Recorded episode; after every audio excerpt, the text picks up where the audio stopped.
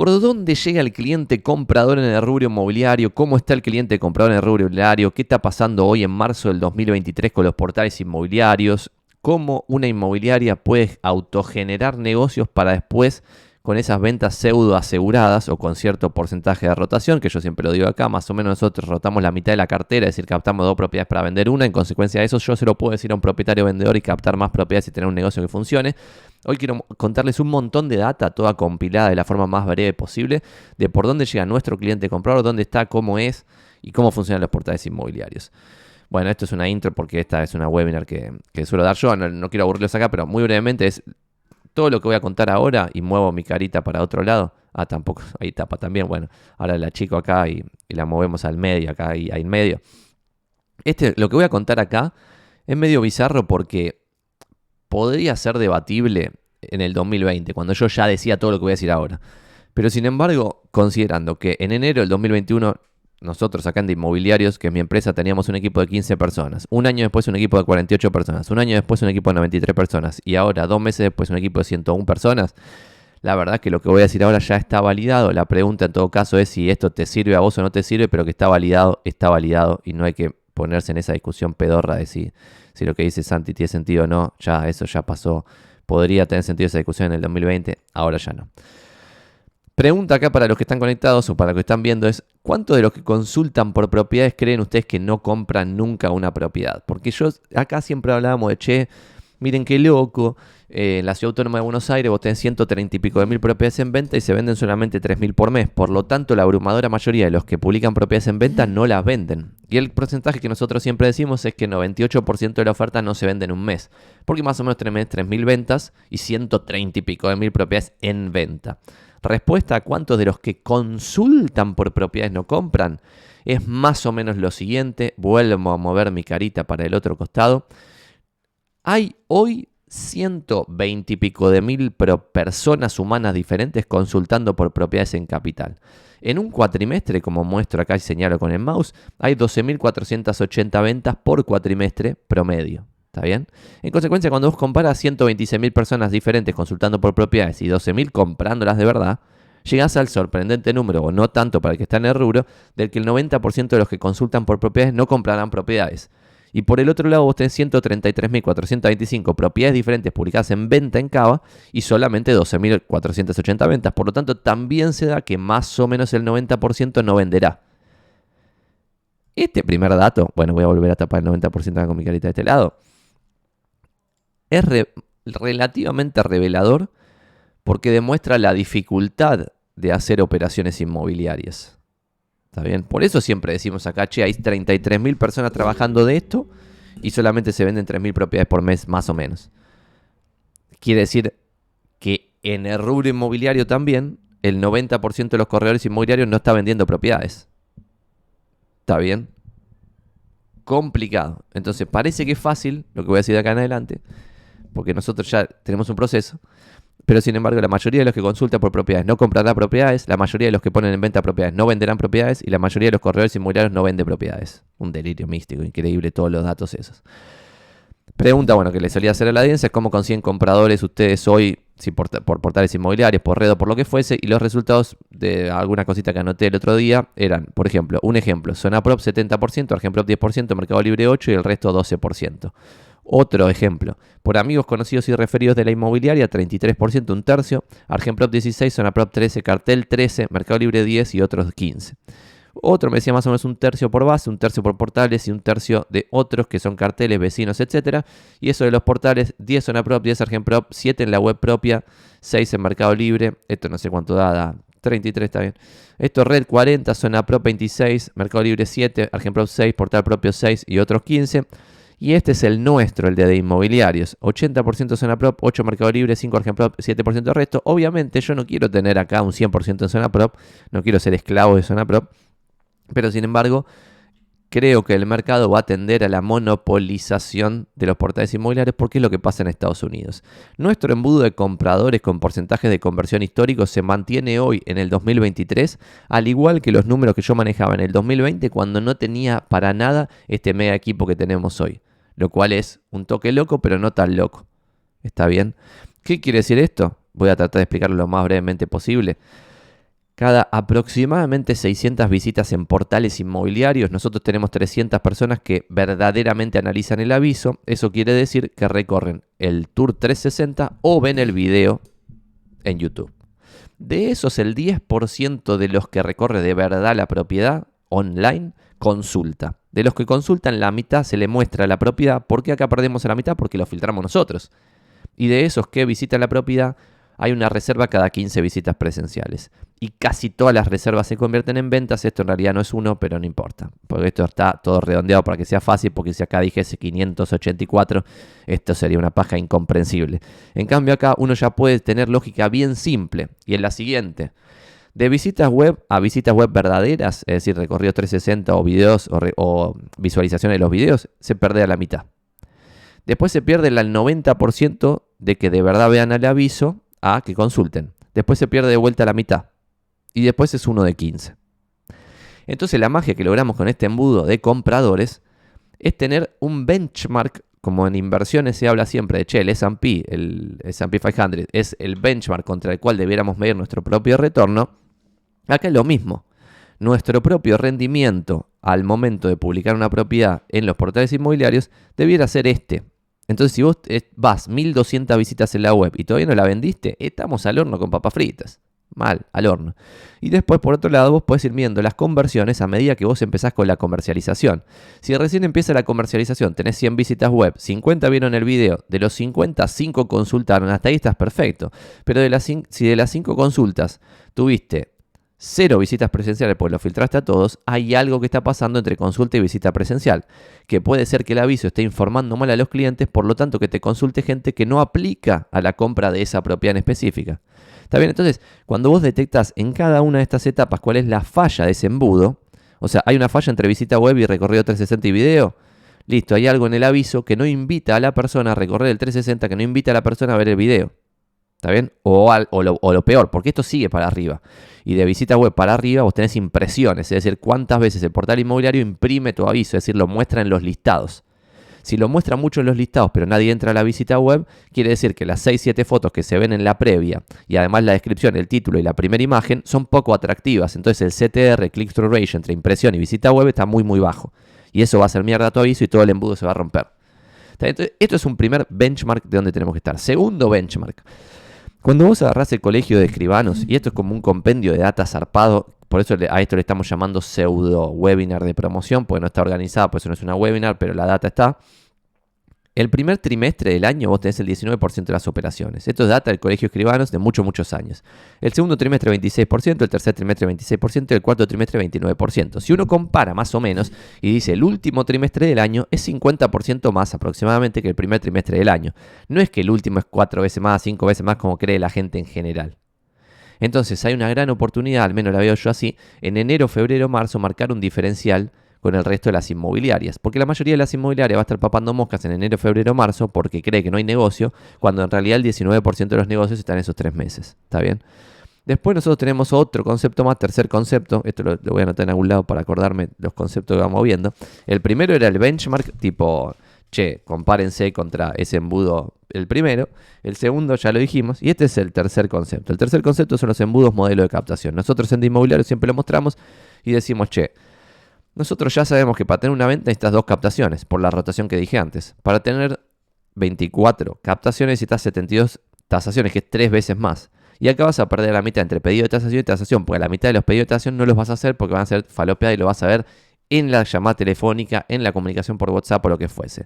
Y después de esto, más o menos tenés 10 veces más si sos muy buen convertidor de contacto a pedido de tasación o 20 veces más si sos malo. Puede ser 2800, ponele. Entonces acá de vuelta tenés un embudo de captación bien lógico, bien fácil, con números simples, donde vos decís, che, una venta, dos captaciones. Una captación, tres tasaciones. Una tasación, dos pedidos de tasación. Y un pedido de tasación puede ser de 10 contactos a 20 contactos. Y entonces acá vos tenés que elegir Básicamente, che, quiero hacer 6 ventas al año. Bueno, para 6 ventas al año no importa toda esta parte, porque esto ya es lo no controlable. Y después vas a ir viendo si, che, cuando hago todos los contactos que dijo Santi, 700, y no me llegan estos pedidos de tasación, acá hay algo que está fallando. Por ejemplo, yo ayer hice una prueba, de la cual no vamos a hablar hoy, pero ayer hice una prueba de mandar 200 y pico de. Creo que los grupos de difusión en WhatsApp son 256 máximo. Y mi prueba fue mandar a 256 interesados de propiedades del año de Jopo un hola, ¿cómo andás? Nada más. Hola, ¿cómo andás? Soy Santiago Magnín, eh, algo así. Sin chivo ni nada, hola, ¿cómo andás? Para ver cuántos de esos 256 me respondían y sobre eso hacerle una conversación que termine en, che, ¿estás conoces a alguien que necesite vender y no pueda vender, bla, bla, bla. Y es una prueba. Quería ver cómo convertían el embudo a gente absolutamente random a la cual no le hablo hace 5 años. Y eso es lo que estoy probando en otro ejemplo.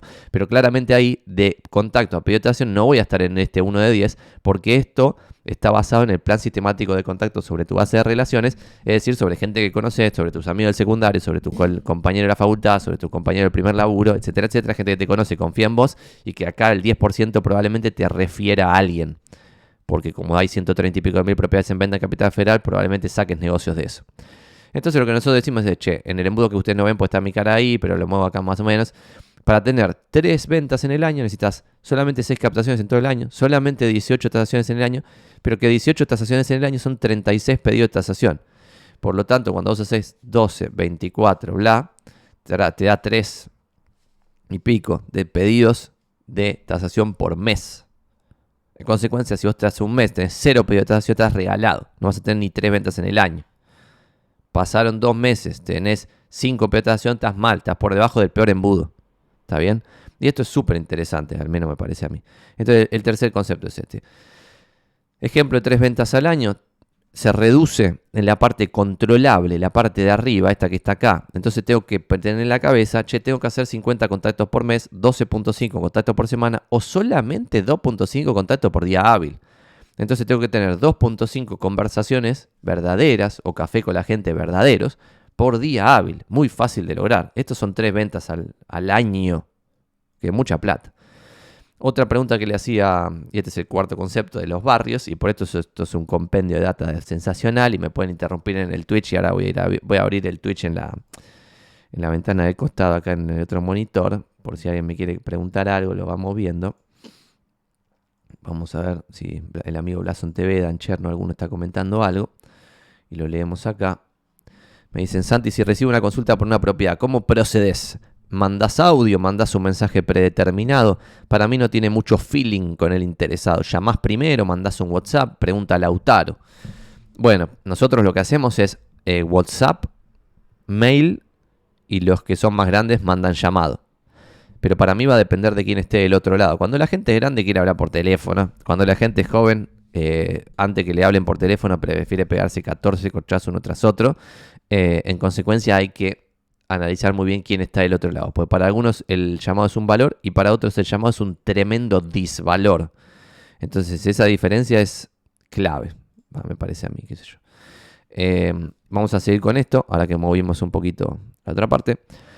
Y el cuarto concepto era un poquito de barrios porteños y la pregunta que yo le hacía a la audiencia, che, ¿cuál creen que es el barrio porteño que genera más interesados barra consultas? Y hablaba sobre guarda que ahora Prop, esto es un ejemplo, pero están los portales inmobiliarios empezando a visibilizar esto, están empezando a mostrar data que antes no mostraban. Por ejemplo, te muestran la comparación de tu aviso con un aviso promedio del barrio y la comparación de tu aviso con el mejor aviso del barrio, ¿está bien? Entonces, si yo pongo departamento en venta en Palermo, cuando hice esta captura, me mostraba el aviso promedio tiene un precio de tanto y mi aviso el precio de tanto. El precio por metro cuadrado del aviso promedio es tanto y mi aviso es tanto. La exposición, que es cuántas veces se imprime el aviso en los listados, en promedio es 6,85 en un mes. El tuyo es 4.480, bla. Y acá la pregunta es que cuando empezaron a mostrar esto, acá dentro de inmobiliarios, nosotros empezamos a ver que la gente se focalizaba en el precio. Y el precio es una gilada. Este dato de aviso promedio de precio y precio por metro cuadrado promedio no te dice absolutamente nada. No sirve para nada. Para nada, no sirve. Estas dos líneas podrían no estar. Está bien pensado para un mercado civilizado, pero para Buenos Aires no sirve en absoluto para nada. ¿Por qué? Porque ese promedio es de todo lo publicado en Palermo. Y de vuelta, hay 130 y pico de mil propiedades en venta y se venden 3 mil por mes. Lo único que importa son los valores de lista, los valores de publicación y los precios de cierre de lo que de verdad se vende, que son 3.000 sobre 130 y pico de mil, el 98% no se vende en un mes.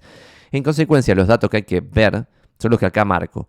Exposición, visualizaciones e interesados del aviso promedio, porque vuelvo atrás y acá abajo decía, el mejor aviso para Zona Prop no es el más visto, sino el que generó más interesados, lo cual también es una gilada. En consecuencia, toda esta parte de mejor aviso no le dan bola. Se concentran en la parte de aviso promedio y en aviso promedio hay que darle bola a exposición, visualizaciones e interesados. ¿Está bien? Esto es un dato de color interesante. Si alguien está viendo esto desde Perú, no tiene que concentrarse en que estoy hablando acá de Palermo, Buenos Aires, sino que tiene que concentrarse que como en Latinoamérica, todos los países, incluido Perú, donde tiene a dónde vivir y otro portal inmobiliario que es de Navent, tienen este mismo sistema detrás. Entonces estos datos son exactamente iguales, le van a mostrar exposición, visualización e interesados. ¿Está bien? Entonces este dato, ¿por qué es interesante? Porque uno puede saber la cantidad de avisos de departamentos en venta en Palermo, porque pone zonapro.com, eh, Palermo, departamento, y se fija cuántos son, y después por otro lado tiene la cantidad de visualizaciones, 31, interesados 2. Si hay 10.000 avisos en Palermo y hay 2 interesados por mes por aviso, hay 20.000 eh, llenadas de formulario en Palermo. Este dato no lo teníamos nunca, es un nuevo del 2023. Acá hay un análisis de varios barrios que no vamos a ver, pero en consecuencia podemos hacer esto que no hemos podido hacer absolutamente nunca, que es por ejemplo, agarro Palermo y puedo saber que en Palermo hay 12.278.669 impresiones de avisos. Es decir, si haces 12 millones dividido 20, te da cuántas veces se cargan listados en Palermo. Porque cada listado tiene 20 avisos. Tremendo. Hay data jugosa acá. Que cada uno puede interpretar para como quiera. Después en visualizaciones vos tenés 570.000 visualizaciones. Esto quiere decir que las impresiones más o menos el 5% hace clic en un aviso. Curioso porque 5%, o no tan curioso, más bien obvio, porque en, una, en un listado te salen 20 avisos. Y en general lo que se testea acá es que casi la totalidad de los que cargan un listado hacen clic en uno de esos 20, porque si este número fuese 5, querría decir que absolutamente nadie hace clic en página 2 ¿Está bien? Sin embargo, como es levemente por abajo de 5, quiere decir que el 0.36 que se pierde acá hace clic en página 2 o en poner un nuevo filtro. ¿Está bien? Y el resto eligen a uno de los 20 que están viendo ahí.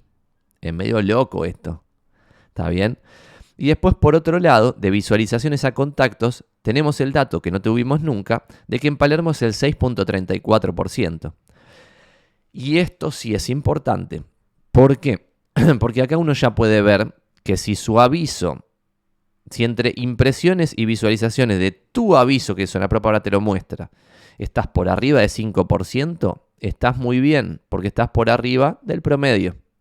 Sin embargo, si cuando tenés de visualizaciones a contactos, nadie te llena el formularito y te contacta, y acá estás en 3% en vez de 6, estás muy mal. Si estás en 10%, la gloria. ¿Está bien? Entonces acá tenés el equivalente de inversiones del S&P para los barrios, para el embudo de compradores. Y esto lo puedes hacer por cualquier barrio y cruzarlo con tu propio embudo que esto es otro dato de color, pero que no tiene nada que ver con lo que mostraba antes, de que por ejemplo en Palermo Recoleta, para tener 6 ventas, necesitas 8 captaciones, 24 captaciones y 48 pedidos de captación. Y acá me van a decir, che, Santi, pero no dijiste antes que para en Palermo, pero que tenías dos captaciones para una venta, eso es el promedio general. Pero si vos acá tenés tipo 80% de rotación en Palermo barra Recoleta, con 8 captaciones vas a vender 6. Sin embargo, si en el conurbano, y muevo mi carita para acá, sin embargo, si en el conurbano, para tener 9 ventas necesitas 25 captaciones, para tener 25 captaciones necesitas 75 tasaciones, para 75 tasaciones, 150 pedidos de tasación en el año, ¿está bien?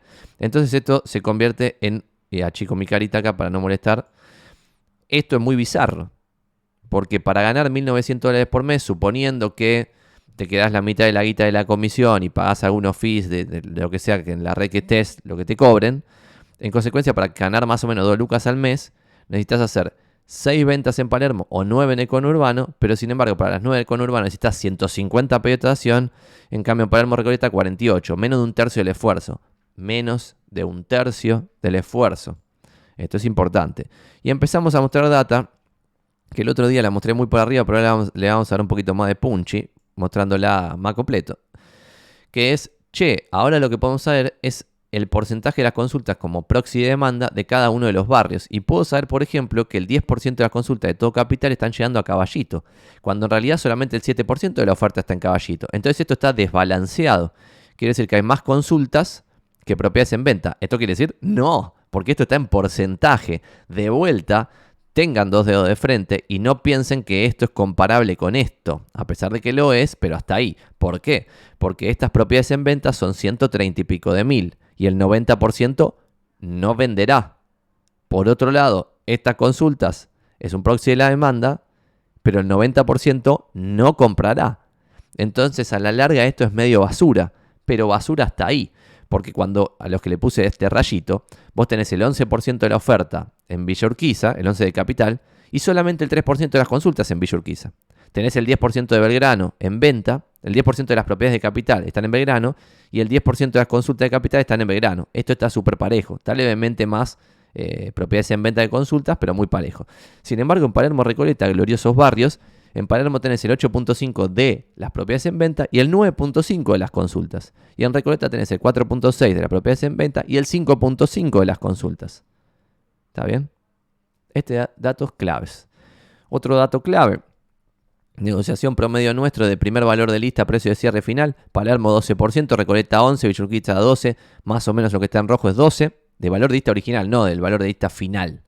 Belgrano 9, Almagro 9 y pico, Caballito 10, esto es más o menos 10, y Balvanera barra 11 aproximadamente 5. Entonces tenés 12, 10, 5. ¿Por qué pasa esto en Balvanera barra 11? Porque la gente, probablemente los propietarios vendedores, ya estén con los pies en la tierra, sabiendo que su barrio no es la gloria. En cambio, los de Palermo, Recoleta y Villurquiza creen que están en la gloria porque es una zona linda y qué sé yo, cuando en realidad está tan pero tan sobreofertado el mercado que en todos los barrios es complicado.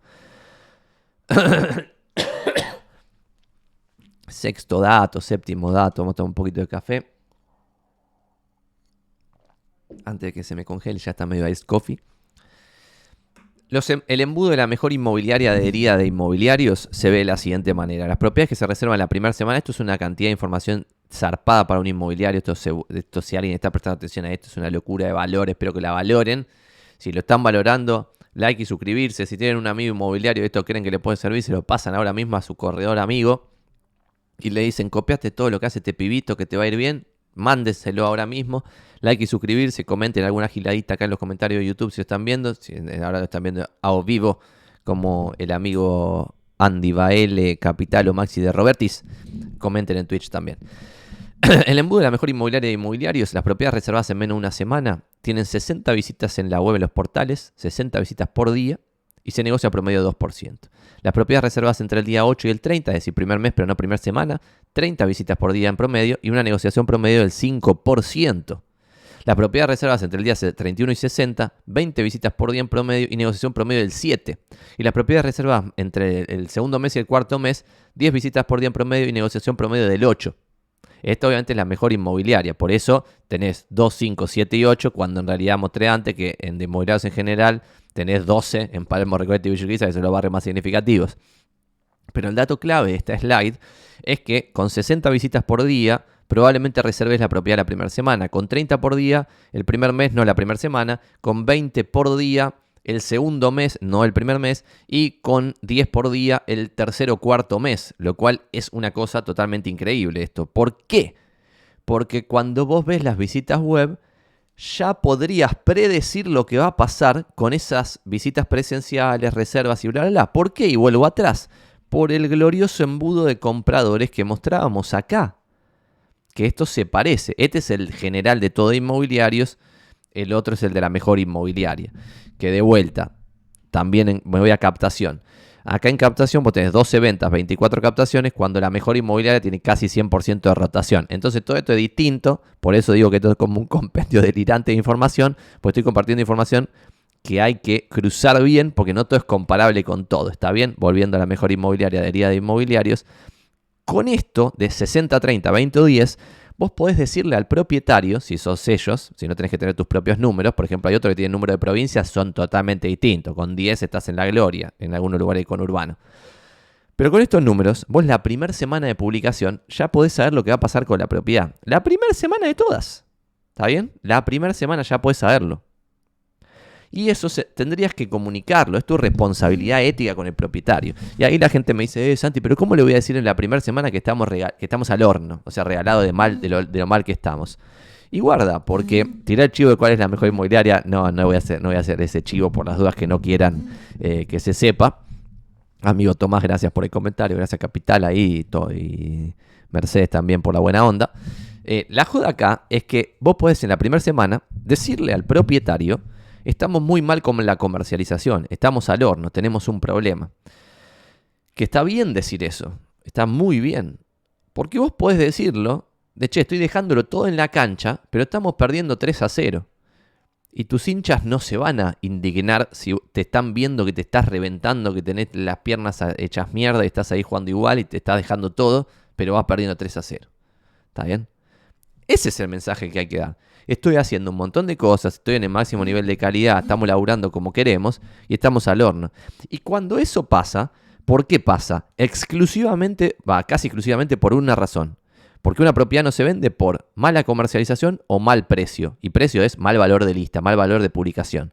En consecuencia, si vos lo estás dejando todo en la cancha, se deduce que no se está vendiendo la propiedad por un mal valor de lista. Entonces lo único que hay que tocar es el valor de lista. Obviamente en una semana no le vas a decir a la persona bajemos el precio instantáneamente, pero sí podés decir, empezó la comercialización muy mal. ¿Te acordás que yo te había dicho que mis números son que si tenemos 60 visitas por día, eh, reservamos la primera semana, con 30 el primer mes, con 20 el segundo mes y con 10 el tercer o cuarto mes? Bueno, estamos en 5 visitas por día. Quiere decir que si esto no viene un golpe de suerte sensacional, no vamos a vender nunca la propiedad.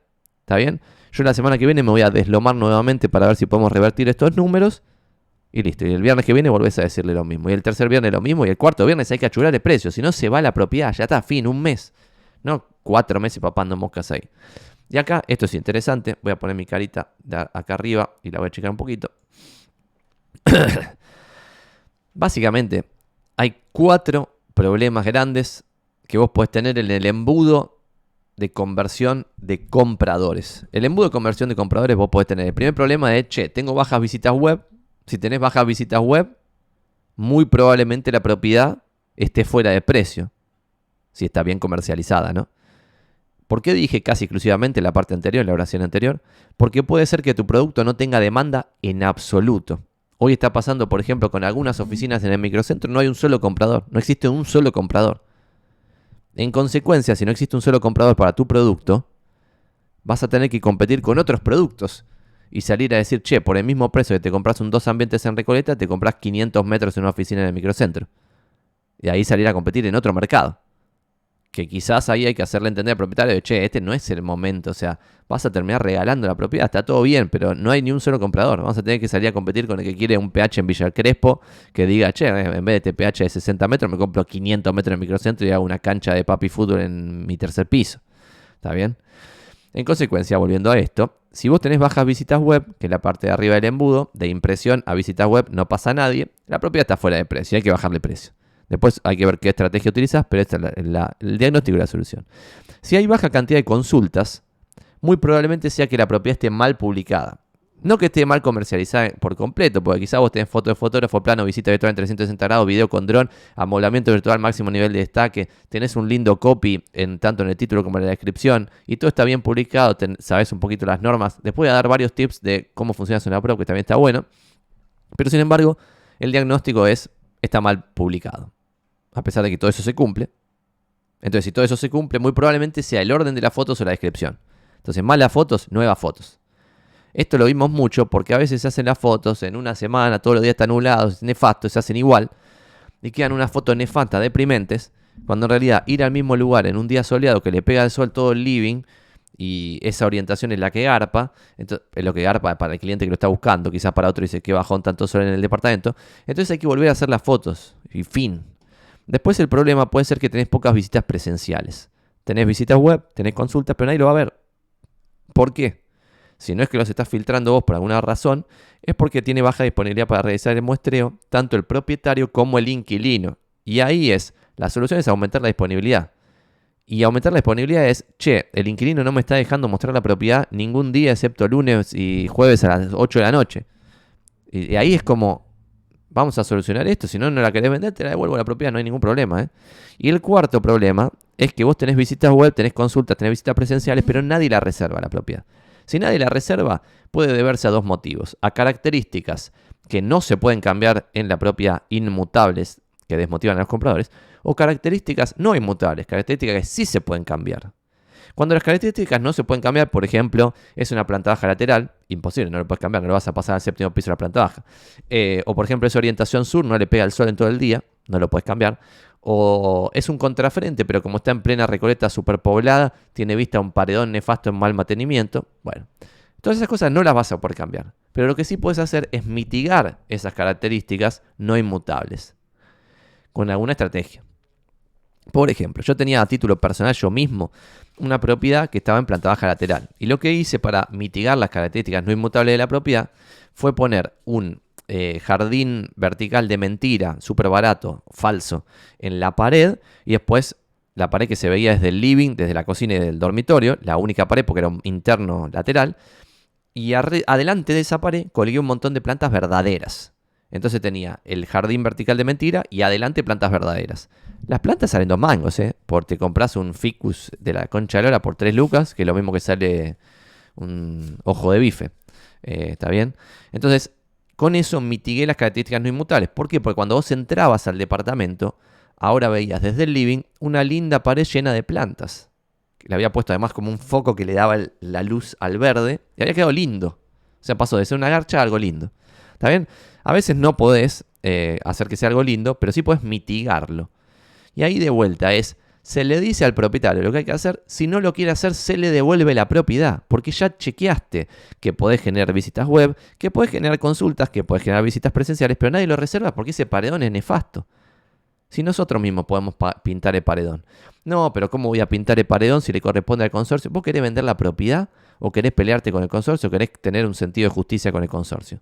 Porque si querés vender la propiedad, tenemos que pintar el paredón nosotros. A pesar de que le corresponda a María Santísima, no importa que le corresponde. ¿Lo pintamos nosotros? No, no le corresponde al consorcio. Listo, te devuelvo la propiedad. Acá la tenés. No la, yo no la vendo más porque esto no se va a vender nunca. Fin. Y después, si las características son no inmutables, si es algo que se puede cambiar, mucho mejor. Y lo que hacemos nosotros es un informe de mejoras. Entonces lo que hacemos ahí es, che, como ya no estamos hablando de orientación sur, de vista a un paredón algo que no podemos cambiar, que tenemos que mitigar, Acá son cosas que podemos cambiar por completo. Por ejemplo, che, el baño tiene unos azulejos fluo, de rosa fluo, los dos baños del año 80. Bueno, ahí Blas TV me dice, ¿cómo negocias con el inquilino? Con el inquilino no negocias nada, negocias con el propietario. Con el propietario. Y después el propietario negocia con el inquilino. Y el propietario le dice, bueno, te doy cuatro lucas verdes para que te vayas o lo que fuese, y negociará con el inquilino. Que es lo que pasa siempre. Pero ahí la joda nuestra tiene que ser ponernos firmes de, che, yo soy tu solución acá. Porque hay 33.000 personas que trabajan de esto y se venden 3.000 propiedades por mes. Entonces tuviste el milagro. Obviamente hay que expresarlo bien, porque acá lo expreso de un término extremo. ¿Por qué? Porque estamos haciendo este, este jueguito con otros colegas que están viendo esto. Pero el mensaje sería, che, hay 33.000 colegas que trabajan de esto, se venden 3.000 propiedades por mes. Tuviste el milagro encontrarme a mí que tengo una rotación del 50%, cuando el mercado en general tiene una rotación del 2%. Tipo, aprovechame. Dale, loco. Si no, te devuelvo la propiedad, ya está, vas a los 33 mil. Y que te ayude alguien, no sé, alguien tipo, un poder divino. Y el informe de mejoras, perdón, última solución, es cuando algo se puede cambiar, se hace un informe que dice, che, mira, con esta pintura y con detalle máximo, eh, hasta con el link de Mercado Libre, con esta pintura puedes pintar los azulejos de los dos baños, dejarlos blancos y va a quedar pipí cucú. Ese piso roto detonado del baño que tiene, no sé, del baño con ducha, ese piso lo podés, no sé, mm, cemento alisado, dónde lo compras, a quién contratás para que lo haga, pim pum pum, toda solución, cuánto sale todo, pim pum pum. Y ahí le decís, bueno, un mes no lo vamos a mostrar, yo lo dejo publicado. y cuando hagas todo esto, hacemos fotos nuevas y renovamos el aviso. Yo mientras tanto voy a acumular visitas y le voy a eh, decir que no se puede mostrar por el próximo mes, porque estamos haciendo lo que fuese, y después de un mes lo volvemos a mostrar. Esto es la bomba, la bomba atómica, problema, diagnóstico, solución, cuatro potenciales problemas que son cada uno de las partecitas del embudo, ¿está bien? Se rompe el embudo de la parte de arriba, ¿por qué? Porque de impresión a visita web no te está pasando nada, está fuera de precio, listo, está fuera de precio. Te entra gente al aviso web, pero nadie te consulta, está mal publicado, hay que cambiar las fotos te, consultan y la visita presencial no se da, hay que aumentar la disponibilidad. Se dan las visitas presenciales y nadie lo reserva, algo está metiendo ahí ruido en el medio, ¿está bien? Y después, claramente, acá cuando no hay ofertas y no hay ninguna característica inmutable que desmotive al comprador y no hay ninguna característica no inmutable que desmotive al comprador, podés volver a que está fuera de precio y volver acá. Porque obviamente, si vos tuviste 30 visitas presenciales y nadie lo reservó y no tiene ningún problema la propiedad, quiere decir que debe estar tan pero tan bien publicado, debes estar gestionando tan pero tan bien la parte de arriba, que estás logrando llevar a la gente a la propiedad, pero sin embargo si nadie la reserva, igual está fuera de precio. Vamos a avanzar a lo siguiente. Cuarto, sexto, séptimo tema general totalmente random de esta parte. Nosotros en nuestra ciudad, y es lo que le invito a hacer a todos en sus propias ciudades, es analizar qué mercados, eh, en qué mercados están operando. Nosotros al principio decíamos, che, estamos operando en eh, comunas, porque decíamos, che, las comunas tienen algo de sentido. Por ejemplo, la comuna 2, que es Recoleta, es una comuna, es un barrio, tiene sentido. Y después las comunas que unían varios barrios también tenían sentido, no sé. Eh, no me acuerdo cómo son, Almagro, Boedo, Boedo, San Cristóbal, no sé cuál es la comuna. Pero cuando empezamos a ver eso, después dijimos, no, no tiene demasiado sentido. Y empezamos a armar nuestros propios submercados. Y hoy vemos en la Ciudad Autónoma de Buenos Aires 14 dinámicas diferentes, 14 mercados, 5 en el Corredor Norte, Retiro, Recoleta, Palermo separados, Núñez, Belgrano, Coglan y Colegiales juntos y Puerto Madero metido en Corredor Norte, pero podría ser Corredor Oeste, si se quiere, porque está acá en realidad, pero metemos como norte porque toda esta dinámica de acá, así, y después en corredor oeste vemos una dinámica en el centro, San Nicolás y Montserrat juntitos, una dinámica en Valvanera, San Cristóbal y Boedo. Estos tres así tienen una dinámica muy particular que se comparten entre ellos. Después Almagro y Villa Crespo, acá Tiki, una dinámica que comparten. Caballito Solítico con su propia dinámica. Chacarita, Paternal, Agronomía, Parque Chas y Villa Ortúzar, en un bloque acá en el medio que tiene su propia dinámica, parecía entre ellos. Y después Devoto, Villa del Parque, Villa Santa Rita, Villa General Mitre y Montecastro compartiendo dinámica, y Villa Urquiza y Villa Porreón compartiendo dinámica. Y en el corredor sur, de acá para abajo, lo único que vemos como mercado interesante para nosotros es Flores y Parque Chacabuco. Hemos vendido algo en Parque Avellaneda, hemos vendido, pero más acá en el bordecito de Flores. En consecuencia, dejamos Flores y Parque Chacabuco y creemos que no hay mercado para sacar ninguna conclusión relevante estadística en La Boca, Barracas, Nueva Pompeya, Soldati, Lugano, Villarriachuelo, Matadero, Liniers, etc. En Liniers sí hay mercado, pero no para nosotros. En consecuencia... Lo que vemos es que en todo esto los números son tan chiquitos y tan eh, milagrosos cuando se hace una venta que no se pueden sacar conclusiones estadísticamente relevantes. Y los datos que estamos recolectando por submercado, que les, los invito también a hacer lo mismo si están en Rosario, Córdoba, Mar del Plata, lo que fuese, es por un lado la relación oferta-demanda, que es lo que veíamos antes, que es lo de relación oferta-demanda. Esta relación, lo que estamos mostrando acá ahora, que es tipo Palermo en proxy oferta, proxy demanda, y cada uno de los barrios. Después el precio de cierre sobre el valor original de tasación, que es lo que mostré, tipo el, primer valor de lista. El precio de cierre sobre el último valor de publicación, que es el efectivamente porcentaje de negociación que hemos visto acá, que históricamente era 5% en capital y en los últimos años pasó al 10%, según los sistemas de gestión que han informado este dato. Días en reservarse la propiedad por submercado. ¿eh? O sea, lo que estoy diciendo esto es, che, dividan su ciudad en sus submercados, en los lugares que comparten dinámica, y después saquen esta data, que la estamos buscando nosotros. Entonces, cuando tengamos toda esta data, vamos a tener conclusiones sobre cómo funcionan estos submercados. ¿Está bien? Las visualizaciones web de lo vendido versus lo no vendido. Porque nosotros vimos que, por ejemplo, en esta inmobiliaria, en esta INMO, estas 10 visitas por día más o menos se replican en algunas no vendidas entonces, cuando vos estás en 9, 8 por día, podés estar en el tercer, cuarto mes vendida o no vendida. Por eso nosotros llamamos, che, cuando estás en menos de 10 visitas por día, estás en la lotería de venta o no venta. Y después las visitas presenciales, y nosotros invitamos a todos los inmobiliarios que están acá y que ahora están viendo este video, a usar Google Calendar, al menos, no te digo un sistema de gestión como la gente, pero al menos Google Calendar, así cuando se vende la propiedad, pones Avenida Puerredón, no sé cuánto, y te sale todas las visitas presenciales que hiciste. Y después todo el resto de la data lo sacás de, por ejemplo, los portales inmobiliarios, sistema de gestión, sin que vos tengas que hacer nada. ¿Por qué? Pues ya va a estar ese dato, ¿está bien? Después nosotros lo que tenemos es un, esto lo mostré alguna vez, que tenemos un plan eh, de 12 semanas de acciones proactivas, sugeridas obviamente, no obligatorias para nadie, para mantener una comunicación activa con el propietario y para hacer lo máximo posible para que la propiedad se venda por sobre la acción reactiva de publicar en portales inmobiliarios. Que guarda que esa acción reactiva te puede salir 5 mil dólares por mes hacer esa acción por ejemplo. Entonces acá lo que vemos es semana 1, no hacemos entre comillas nada porque la acción proactiva va a ser la publicación con el máximo estándar de calidad en los portales inmobiliarios. Es decir, vas a tener la propiedad con foto de fotógrafo, plano, visita virtual en 360 grados, video con drone, amolamiento virtual y máximo nivel de destaque, y eso es una bomba. Entonces ya comunicar eso al propietario es la bomba. La semana 2 debieras ofrecer la propiedad uno a uno con todos los colegas de nuestras redes inmobiliarias privadas. Si estás en de inmobiliarios, con los de inmobiliarios, si estás en el CRS, con los de CRS, si estás en RIMAX, con los de RIMAX, en la red en la cual vos estés, compartir la propiedad. La semana 3, promocionar en Instagram y el grupo de Facebook Barriales. La semana 4, armar una ficha en Canva con QR para repartir a los vecinos. La semana 5, promocionarlo en TikTok. Si no tenés TikTok, te que un TikTok. Semana 6, crear nuevos avisos probando diferentes estrategias. Puede ser cambiar la foto de portada por otra que llame más la atención, hacer un nuevo render con un nuevo amolamiento virtual. Por ejemplo, un amolamiento virtual en el balcón cambiar el aviso súper destacado de un barrio a otro. Por ejemplo, si vos tu propiedad está en Belgrano, la publicás en colegiales, pues está a dos cuadras, y publicarlo en barrios aledaños como aviso simple, destacado, súper destacado, o algún mix de distintos avisos. Semana 6. Semana 7, buscar propiedades parecidas y contactar a colegas y hacer una ronda de negocios con colegas donde se muestre la propiedad. No es lo mismo que la semana 2 donde ofreciste a secas la propiedad, sino que en la 7 vos no estás buscando a eh, colegas de redes que vos compartís, sino que estás buscando propiedades parecidas, sea quien sea que la tenga. Y más atizado le por LJ Ramos, Toriba Chava, quien sea, y le decís, che, vi que tenés un 12 exactamente al mío, publicado hace cuatro meses. ¿Tuviste alguna interesada, alguna visita presencial? Sí, tuve ocho. Bueno, ¿te parece mandarle esta fichita que te paso a los ocho? Porque esta propiedad es exactamente igual a la tuya, pero está 15 lucas menos. Si, si la vendemos, compartimos el 2%. Pim, pum, pam. Listo, esa es semana 7. Además, la ronda de negocios. Semana 8, promocionar en el YouTube de Menganito de Tal influencer marketing.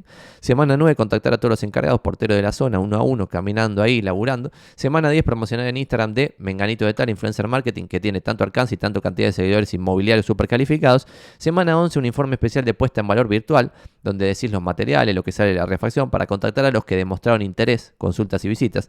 ¿Esto qué quiere decir? Por ejemplo, vos podés tener un 3 ambiente de 100 metros, que por el metraje y por las ventanas da para hacerlo en 4 ambientes. Entonces ahí lo que lográs hacer con esto es tener una excusa para contactar a los 20 que vieron la propia y decirle, mira el informe que armé eh, de cómo se puede transformar este 3 ambiente que viste en 4. Que te puede servir para tener el pibe en un cuarto y además tener un escritorio para vos. Semana 12, crear nuevos avisos probando diferentes estrategias y demás la semana C que está acá. Y si llegas a la semana 12 y no logras bajar el precio con esta estrategia de máximo nivel de eh, destaque, máximo nivel de estándar de calidad en la publicación y por otro lado, proactividad demostrada a través de estas 12 semanas, la propiedad la tenés que devolver en el mes 3. Fin, se terminó. O sea, en el tercer mes, si no lograste bajar el precio con toda esta proactividad y todo lo que acaba de decir de máximo estándar de calidad y máximo nivel de destaque, la devolves y terminóse. Otro tema random de este compiladito.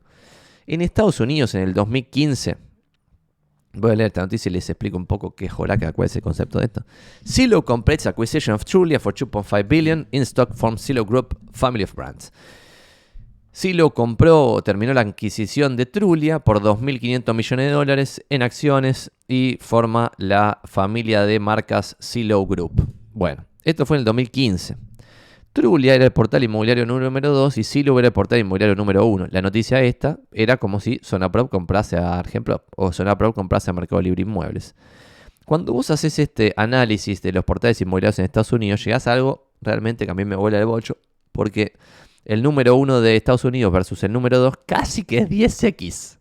Eh, y esto es interesante por algo que voy a decir después si quieren, pero porque en el rubro inmobiliario vos tenés algo loco que es, y estoy mostrando el mouse acá para marcar algo en pantalla, y es que tanto en oficinas inmobiliarias, como en agentes inmobiliarios, como en portales inmobiliarios, tenés un grafiquito como el que estoy haciendo con el mousecito, que es así, taca, taca, taca, taca, taca, taca, taca, taca, taca. Es decir, como una power law de hay uno que se lleva casi todo, algunos que se llevan algo y una mayoría que no se lleva nada. Eh, oficinas inmobiliarias, algunos se llevan muchísimo, algunos se llevan algo, la mayoría no se lleva nada agentes inmobiliarios, algunos se llevan muchísimo, algunos se llevan algo, la mayoría no se lleva nada. Portales inmobiliarios, unos se llevan muchísimo, algunos se llevan algo, la mayoría no se lleva nada. Y paso a explicar esto en Estados Unidos y lo que creo que va a pasar en Argentina. Silo y Trulia se convierten en una sola empresa y tienen 331 millones, la última vez que analicé esto, 331 millones de visitas por mes en Estados Unidos. El portal, hago comillas en el aire para que no me está viendo la cara, el portal número 2 en Estados Unidos es realtor.com, Que Realtor.com es como el, colegio inmobiliario de, de, Estados Unidos, del país, que nuclea a todos los inmobiliarios. Por tanto, no es un portal en sí mismo, tiene 130 millones. El número 3 es Redfin, que es una inmobiliaria, tampoco es un portal en sí mismo, y tiene 93. Entonces el número 2 y el número 3 son el colegio y una inmobiliaria. Y el número 5, porque el 4 es Trulia, el número 5 es apartments.com, 42 millones. Entonces acá, cuando vos sumás Silo Vitrulia, que es la misma empresa, y tiene 331 millones, y el que le sigue tiene 43 millones, esto es una locura, ese grafiquito que hice con el mouse. Pim, pim, pim, pim. Locura, locura, locura. ¿Cómo están los portales inmobiliarios hoy en Buenos Aires, en Argentina? Primero, dato de color, el año pasado Propit salió a comprar a Properati, Casa, Trovi, Mitula, Nuroa, Nestoria y otros. Entonces nosotros dijimos, che, está empezando a pasar esto que Santi viene rompiendo los huevos hace años con que va a atender a la monopolización en el mercado de los portales inmobiliarios. Esto es otro dato, bla, y esto es interesante. Por lo que acabo de decir de, y dejo de compartir pantalla muy brevemente para volver a este grafiquito, para compartir esto de uno se lleva casi todo, algunos se llevan algo, la mayoría no se lleva nada. Portales inmobiliarios. Agentes inmobiliarios. Algunos se llevan un montón, algunos se llevan algo, la mayoría no se lleva nada. Eh, oficinas inmobiliarias. Uno o algunos se llevan un montón, algunos se llevan algo, la mayoría no se lleva nada. ¿Está bien? Son todos gráficos así, así, así. Esto es importante. Dicho eso, en Buenos Aires y alrededores, no es que hay dos portales inmobiliarios, hay 27. 27. Por eso hice el gráfico y dejé de compartir pantalla para empezar esto. 27. El primero es Zona Prop con 7.5 millones de visitas por mes y cada uno pasa 8 minutos.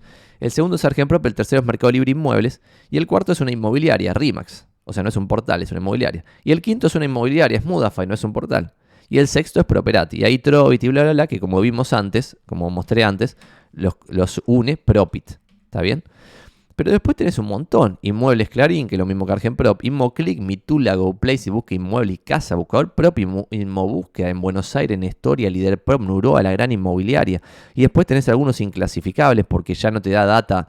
los portales que recopilan data de internet no tienen data sobre, sobre estos. Cavaprop, Top Inmobiliario, Terrenos y Quintas, Club Inmueble, Dumos, la comunidad, inmobiliaria, la comunidad de negocios inmobiliarios de Buenos Aires, Reporte Inmobiliario. Todos estos son 27 en total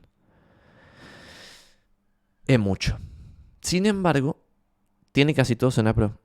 En segundo lugar, un poquito ejemplo Mercado Libre, Rimax y Mudafy. Y el resto, casi nada como dije antes en el gráfico. Nosotros hicimos un experimento con Propit en su momento, publicamos 15 propiedades por 3 meses, dado nos emocionamos con esto de que una empresa japonesa estaba comprando todos los portales inmobiliarios medio Pelardi, recibimos 25 consultas en total y el embudo fue 149.701 visualizaciones web, 25 consultas, 8 visitas presenciales, 0 reservas, 0 ventas. En consecuencia se pinchó el globito, el experimento con Propit no funcionó. Sin embargo hicimos un experimento, por ejemplo, con Mudafy, que lo muestra acá en pantalla, tuvimos un palo 100 de visualizaciones web, 7.700 consultas, 713 visitas presenciales, 31 reservas, 22 ventas el experimento funcionó. La tarasca está acá abajo, funcionó. Y acá, estas conversiones de arriba son conversiones muy malas para los estándares de inmobiliarios. Sin embargo, esto es algo que va a mejorar Mudafy con el tiempo. De un palo 100 a solamente 7.700 consultas, esto está muy mal en relación a lo que veíamos antes de, por ejemplo, Zona Prop, que lo que mostraba era esto. Che, de esta cantidad de impresiones generas esta visualización y de estas visualizaciones esta cantidad de contactos. ¿Está bien? Ese es un embudo de Palermo de Zona Pro, por ejemplo, que se compara con este experimento de Mudafy. Sin embargo, a mí, si acá me trae 22 ventas, soy feliz, esto funciona. Último concepto de estos temas, a ver si podemos ir liquidando esta temática y después nos metemos en algo más de inversiones o algo así. Es un pequeño hack o tip, va, o varios, varios pequeños hacks barra tips, y para esto voy a poner mi cara acá abajo, que fuimos recopilando con el tiempo y acá estoy eh, resumiendo algunos. Uno de esos es que en los días feriados y los fines de semana, que es cuando más se utiliza zona prop, casi no hay, y algunos días no hay, avisos recién publicados. Miren qué pequeño hack tan fácil de realizar. Si vos un feriado te metes 8.30 y republicas tus avisos, cuando alguien busque recién publicados y vea que hay 2200 en Recoleta barra, barrio norte, barra barrio norte, perdón, 2200 y ordene por recién publicados como está ahí abajo de mi cara, podés salir entre los primeros con tan solo republicar por ser feriado o fin de semana. Un delirio místico increíble. Pequeño hack número 2. En los listados solo se ven 7 fotos. Elíjalas muy bien para maximizar la cantidad de clics porque el CTR le informa al portal inmobiliario si tu aviso es bueno o malo. Si tenés mejor CTR, el aviso probablemente salga más arriba de los listados. Pequeño hack número 3. che, Sonaprom ahora no deja y otros portales tampoco poner la misma foto exacta dos veces, que sirve mucho para la comercialización de la propiedad, poner el plano como plano y el plano como foto. Diagnóstico. Sonapro cambió algo en su software que si detecta la misma imagen exacta en plano y fotos, elimina una para que se cargue más rápido su web. Solución. Hacerle alguna modificación. Por ejemplo, muestro acá, con un píxel alcanza. Con abrir con Paint tu eh, plano y ponerle un píxel, vas a poder seguir poniendo el plano como foto y como plano. ¿Cómo maximizar zona prop? Es lo que veníamos hablando hasta ahora. Hay 2.459 inmobiliarias la última vez que hice este relevamiento que publican en Zona Prop solo en capital. Y la cartera promedio son 65 propiedades la última vez que hice este relevamiento. Y 4.202 inmobiliarias que publican en CAO y GBA con 106 de cartera promedio. Es una locura total, total, total, total. Por eso hay varias de estas cosas que, que sirven como tips. Esta parte la tengo que organizar un poquito.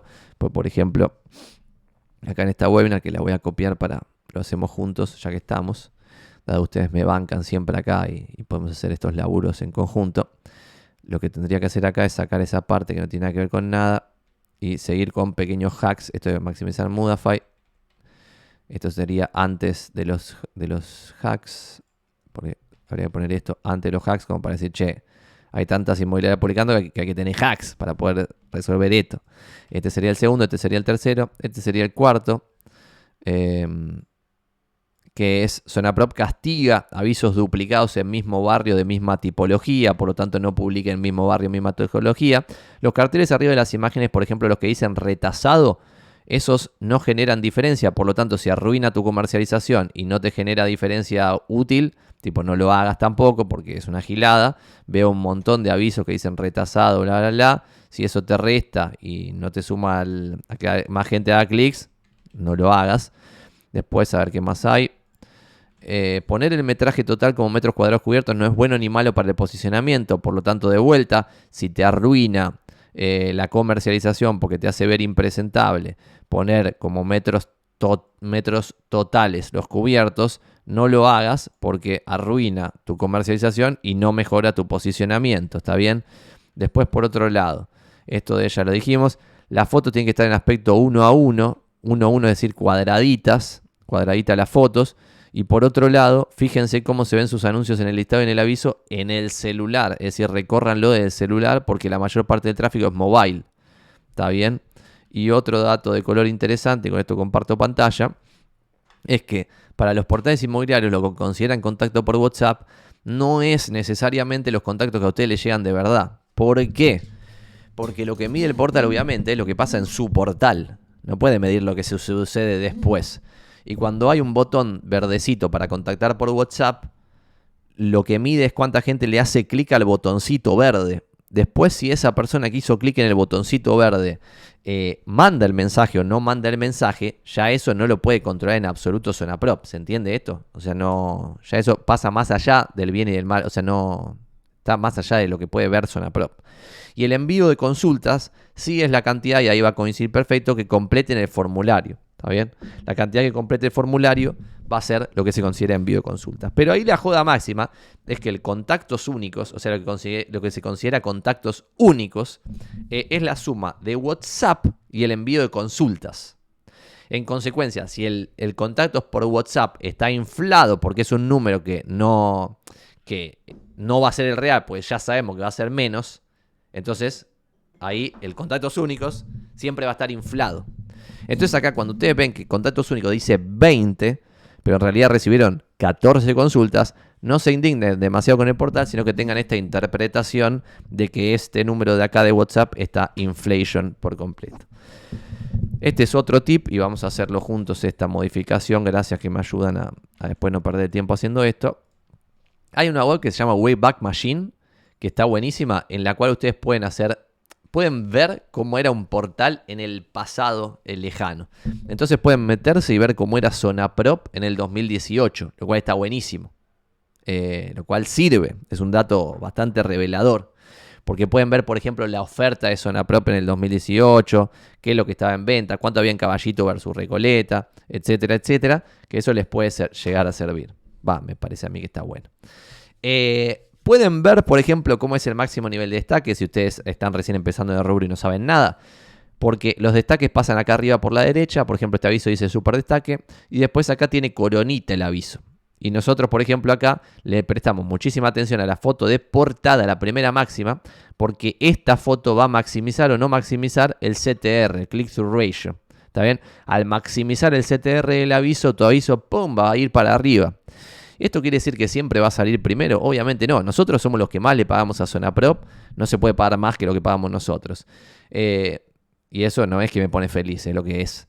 Después, por otro lado, todos nuestros avisos tienen estas fotos espectaculares con amolamiento virtual. Tratamos de hacer las cosas bien, qué sé yo. Sin embargo, no siempre salen primeros, porque tiene gran parte de azar el algoritmo para que no sea tan fácilmente hackeable, ¿se entiende?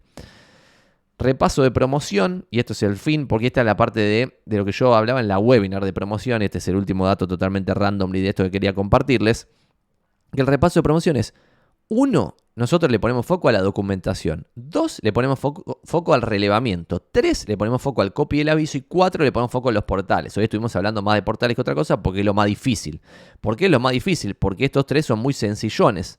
Esto tendría que organizarlo como de atrás para adelante en la presentación para que quede más ordenado. Pero, por ejemplo, la documentación, nosotros cuando terminamos una tasación le ponemos las condiciones de trabajo nuestras. Es decir, si vos querés trabajar conmigo, me tenés que dar la escritura, una copia, me tenés que dar el DNI de todos los propietarios, una copia, las últimas expensas ABL y AISA, y si lo tenés, el reglamento de copropiedad y el plano de subdivisión y ventura. Si no tenés, no hay drama. Pero ahí entonces, yo con esa documentación voy a pedir un informe de dominio sobre la propiedad, un informe de inhibición sobre los propietarios, y si no lo tenías, voy a pedir el reglamento de copropiedad y el plano de subdivisión y mensura, que va a ser útil. Porque esto va a generar una carpetita gloriosa con las nueve cosas que vos le debieras dar a un interesado comprador. Lo dejo en pantalla para leerlo mientras tomo un café Zuli.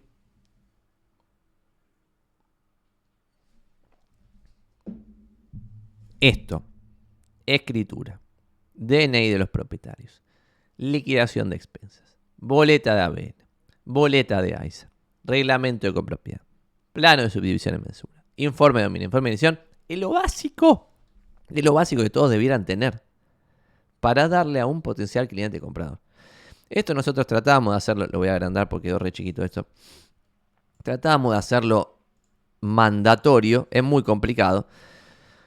Pero sí, lo que creo que todos deberíamos hacer y no logro hacerlo mandatorio, es que esto lo tengan encima en una visita presencial.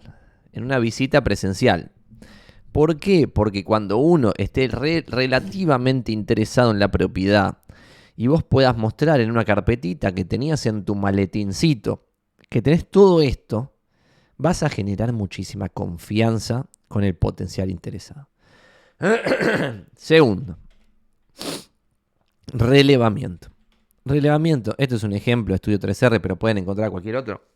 Nosotros lo que contratamos con Nartex, Estudio 3R y otros proveedores es primero fotos HDR, segundo plano, tercero tour virtual en 360 grados, cuarto video pro recorrido a pie o si se puede volar con dron, con dron.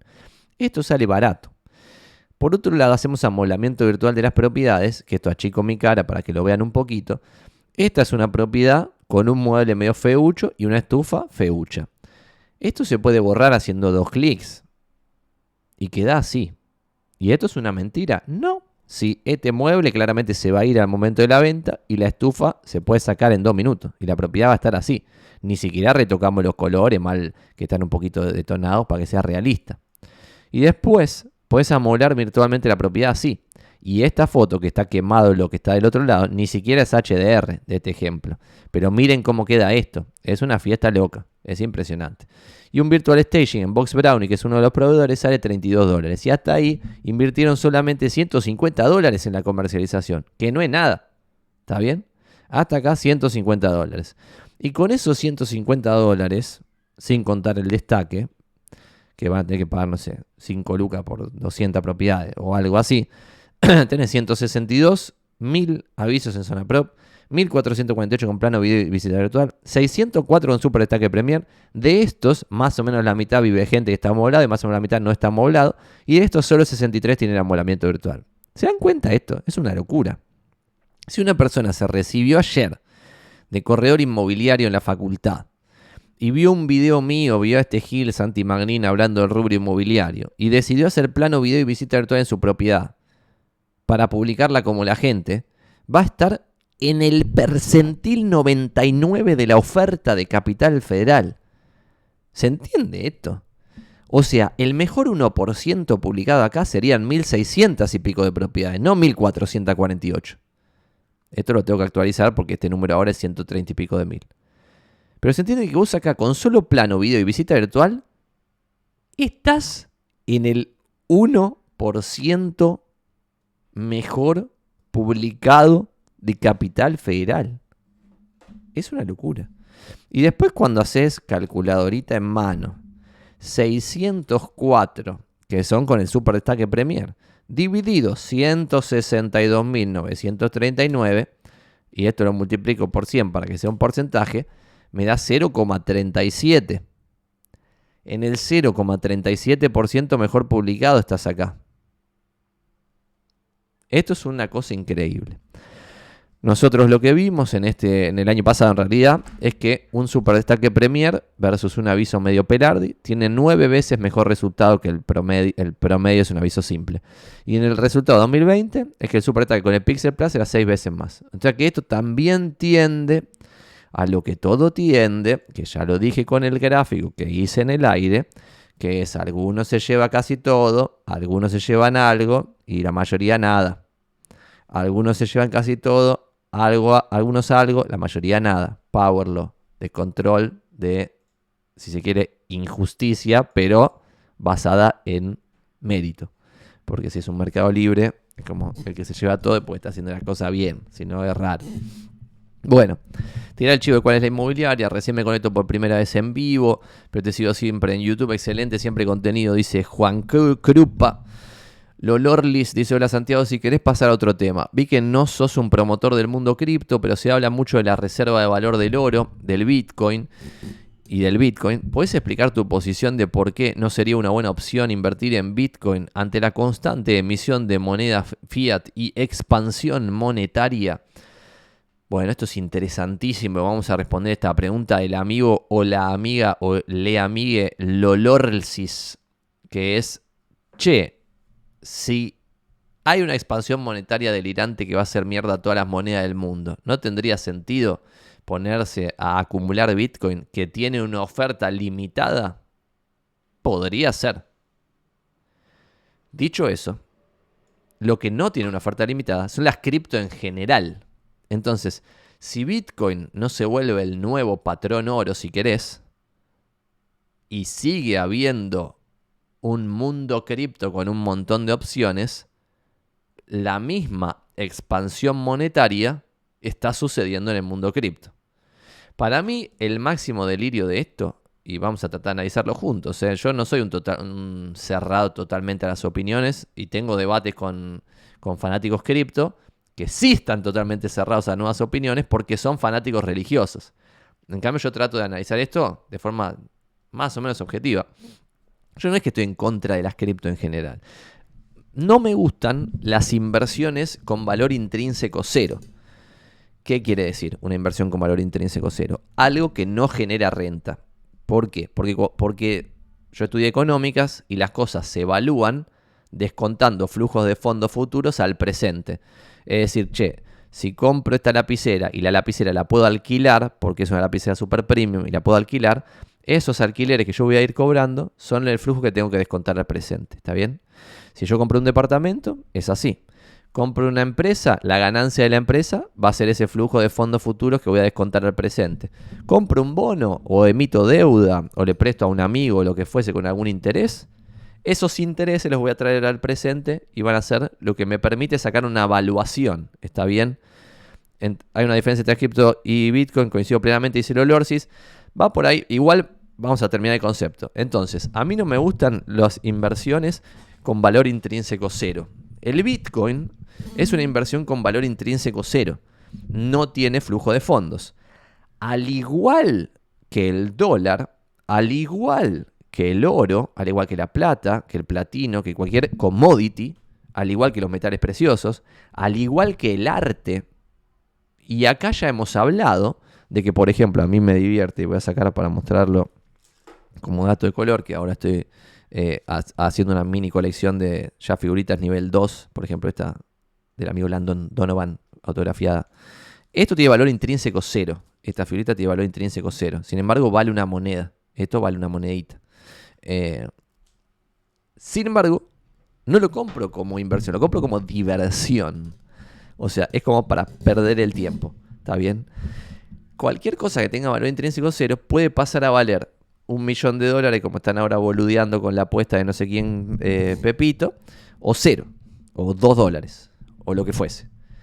En cambio, un activo que genera renta puede tener una volatilidad fulminante, porque la gente y todos nosotros estamos mal de la cabeza y tenemos problemas psicológicos, pero sin embargo, esa renta es un flujo que va a volver al presente.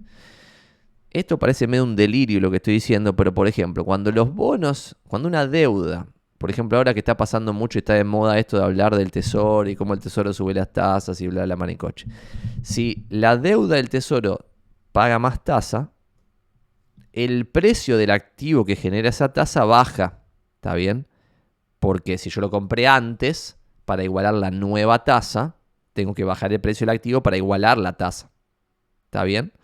Entonces siempre hay una dinámica, por ejemplo, en acciones es el price over earnings. Vos podés tener un momento de la bolsa que el price over earnings es 10, ofertón. Puedo comprar el flujo de fondos por tan solo 10 años en el futuro. Puedo comprar el activo por 10 años en el futuro de flujo y en otro momento quizás es 25 en vez de 10.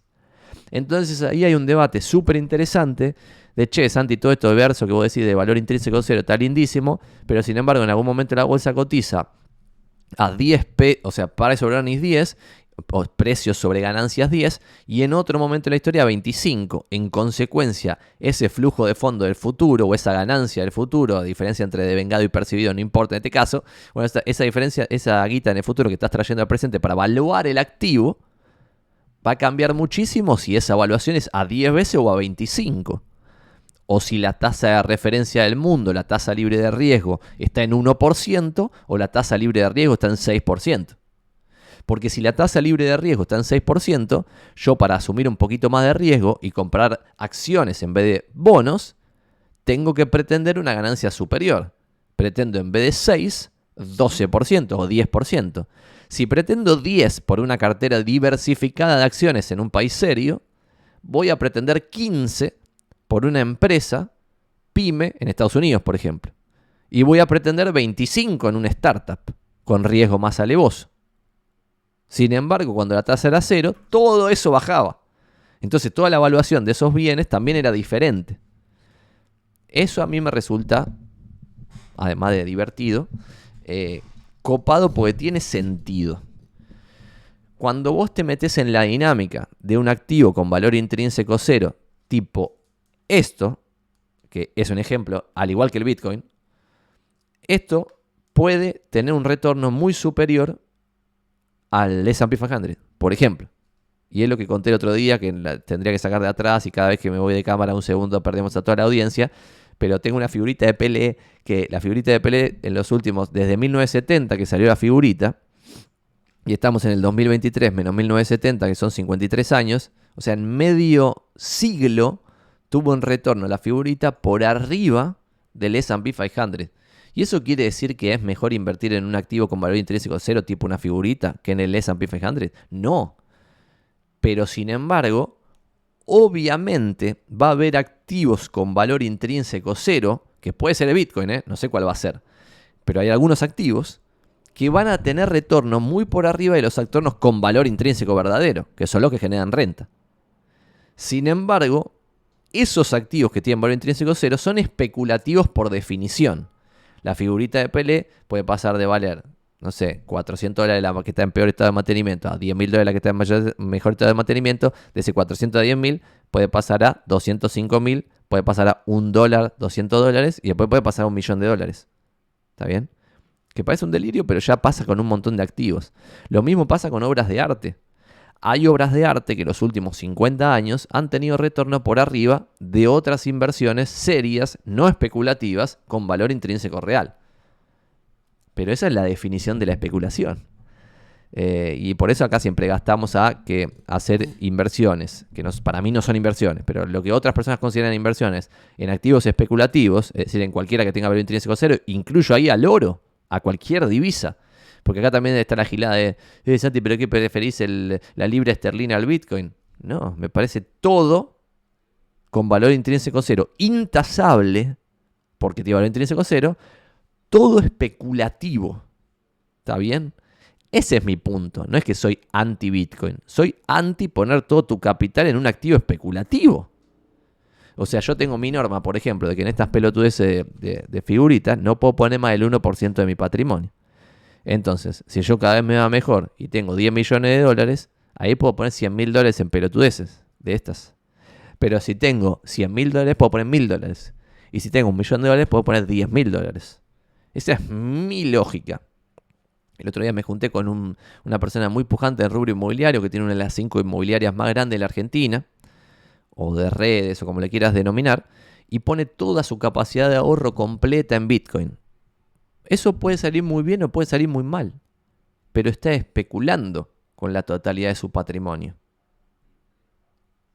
Silencio escénico. Es raro que la gente especule con la totalidad de su patrimonio.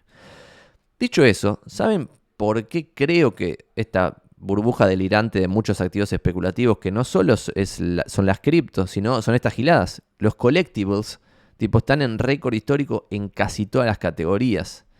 Es decir, vos si te fijas cuándo se vendió la camiseta de vaque más cara de la historia, se vendió en los últimos 2-3 años. La figurita más cara de la historia en los últimos 2-3 años. La, de, no sé, cualquier gilada que sea un coleccionable o arte, lo más caro está en los últimos 2-3 años. Lo que es una locura total.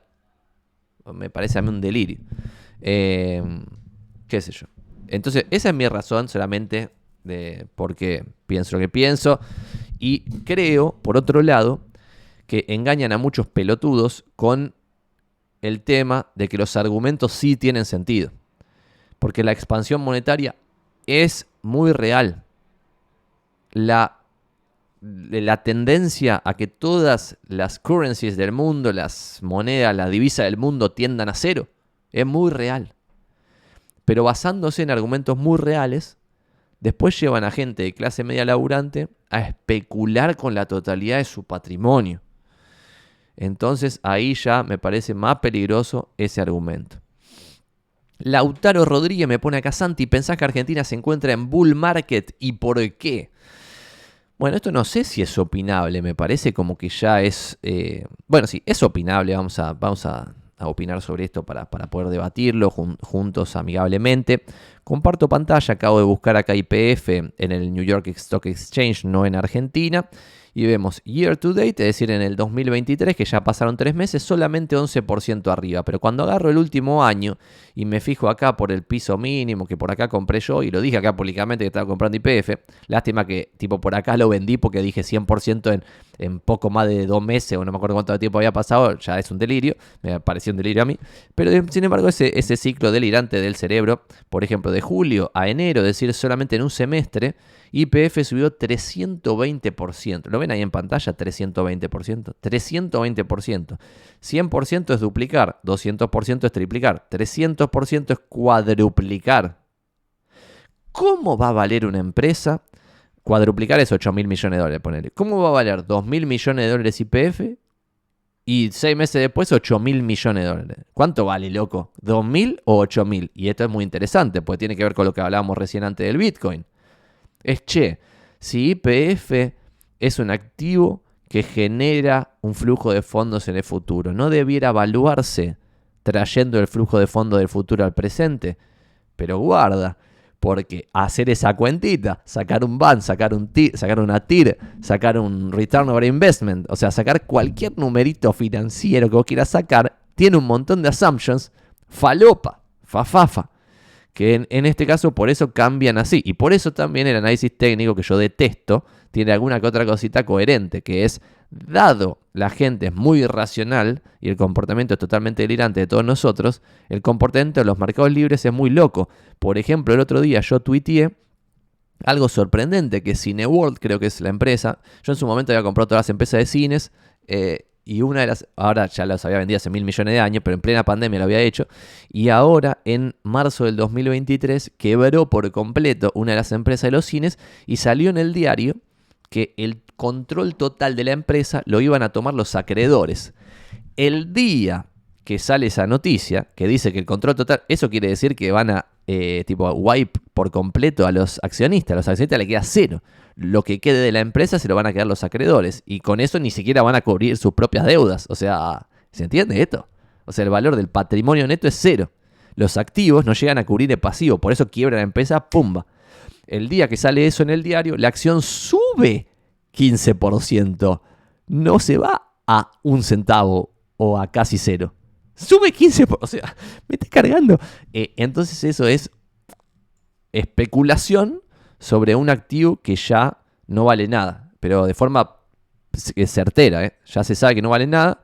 Pero bueno, es como lo que hablamos de los valores de los activos con valor intrínseco cero. Eso sería no con valor intrínseco cero, sino con valor cero verdaderamente, porque cuando pase el tiempo y hagan la liquidación total de la empresa, se van a dar cuenta de que los activos no llegan ni siquiera a cubrir los pasivos, por lo tanto el patrimonio neto, es decir, a los accionistas no le van a dar ni, ni, tres caramelos. Sin embargo, está subiendo 15% el día que sale en el Wall Street Journal la noticia. Un delirio totalmente místico. Respondiendo a tu pregunta del bull market, cuando yo veo que IPF vale cuatro veces más, diría, che, ya estamos en bull market. Pero sin embargo, el year to date, o sea, el, último tres meses de la acción está flat ahí, tipo pim, pim, pim, pim, no pasa nada. Inclusive creo que son seis meses que no pasa nada. De enero, ah, no, está bien, son tres meses que no pasa nada. Eh, entonces acá podríamos volver a que baje 70%. Lo dudo.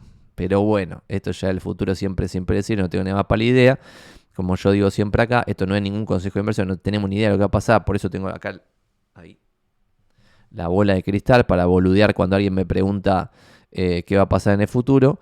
Lo que sí yo he comentado acá, y esto tampoco es un consejo de inversión, no damos consejo de inversión acá, es que yo ya tengo todo lo que cotiza en Argentina. No porque crea que esto va a ir para arriba inmediatamente, sino solo porque creo que está todo regalado. Regalado. Regalado. Entonces, como todo está regalado, creí que era un momento para comprar todo. Por ejemplo, les comparto una pantalla, no tiene nada que ver con nada, pero que es divertido verlo. Hay una página que se llama Finbis, que se pueden meter, que tienen, por ejemplo, acá todas las acciones, ponen S&P 500 y le muestran las 500. Pueden poner, esto es lo que suben un día, pero acá pueden poner, por ejemplo, Price over Earnings y ven que pueden comprar a Microsoft por 30 veces las ganancias del futuro, a Google por 21 veces la ganancia del futuro, pero cuando van acá al sector energético, modo mi carita para acá, pueden poner, por ejemplo, ExxonMobil por 8 veces la ganancia del futuro, o pueden ver, por ejemplo, también acá Chevron por 8 veces la ganancia del futuro, y en Oil and Gas es aún más delirante, por ejemplo, 4.5 la ganancia del futuro, porque obviamente son el earnings, el último earnings que se, que se dijo. Si después el precio del petróleo baja, los earnings van a ser mucho menos, o quizás hasta la empresa pierde plata y vos compraste 4.5, pero después cambió. Eso también es interesante, no es un bono, están comprando una empresa. Y después acá tienen una partecita de World, donde vos puedes hacer clic acá en Argentina y ves que IPF, por ejemplo, se vende a dos, dos, dos veces la ganancia, dos veces. Y subió por cuatro en los últimos tiempos. O sea, ahora vale 8 mil millones. Pero valía 2 mil millones. De locos. Y acá te figuran todos. Y por ejemplo, no sé, Cresud, cuatro veces las ganancias. O sea, Price Earnings 4. IRSA 5. BBVA 2.8. Y acá entra la joda de que estos números ni se sabe cuáles son. Porque como hay cepo, los balances lo publican en pesos y después lo dolarizan y no se sabe ni qué que está pasando con los números. Entonces todos estos números son totalmente indescifrables. O sea, no se sabe absolutamente nada, los balances son totalmente inservibles. Pero sin embargo, si la situación volviese a un nivel de coherencia más o menos mínimo, ni siquiera de país serio, ¿eh? porque también eso, piensan que para que haya un bull market tenemos que ir a un país serio. Me están cargando. Está todo tan pero tan regalado que con convertirte en un país con la seguridad jurídica de Bolivia o Paraguay, esto sube pero como pedo de buzo zarpado. ¿Está bien? Esto ya lo hicimos siempre. ¿Está bien? Entonces esto es una cosa de loco. Si hay cosas también baratas en, otro, en otros países, obviamente. Em, por ejemplo, Baba, que está en mi patrimonio, 37 eh, veces Price of Earnings. Y cuando vos pones forward price order, te cambia bastante la cosa. Pero acá ya tiene un poquito más de fruta. Baba, 9 Price over Earnings.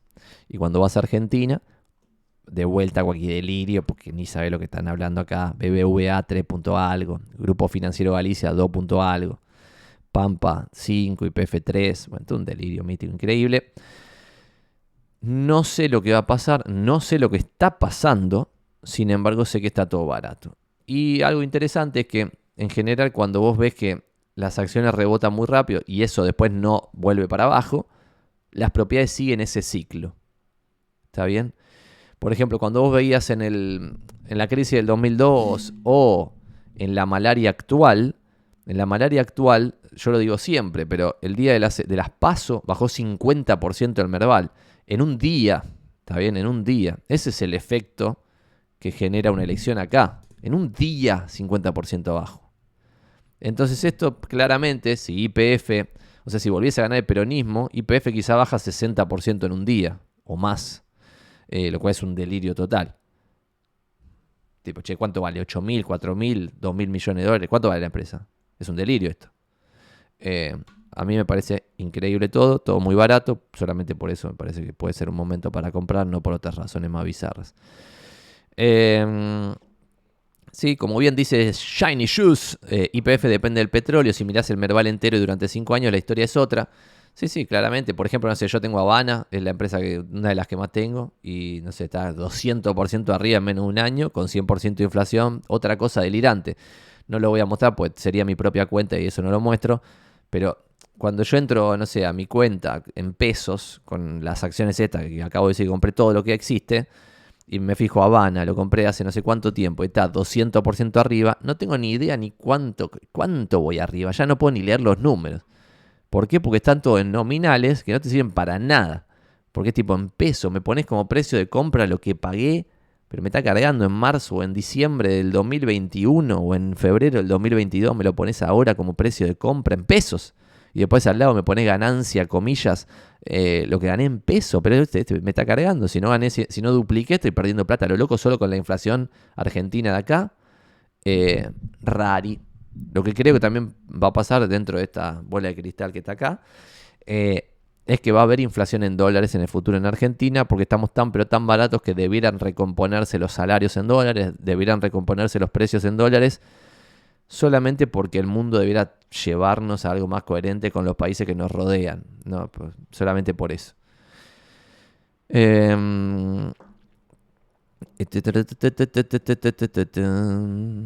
bueno, dicen gracias por tirar, aunque sea una florcita, al análisis técnico, dice Tomás Meles. Excelente. Eh, Santi, es mejor mandarse por TD, Ameritrade o por Balance, que desde acá te abren cuenta en Estados Unidos, dice Jero. Con esto liquidamos, no damos consejo de inversión acá. No tengo ni la más pálida no te voy a tratar de responder esto respondiéndotelo, sino te voy a contar que las desventajas de tener una cuenta yankee son que no puedes traer tan fácilmente la plata o moverla tan fácil. Y si, y tenés algún temita, se complica porque tenés que ir para resolverlo.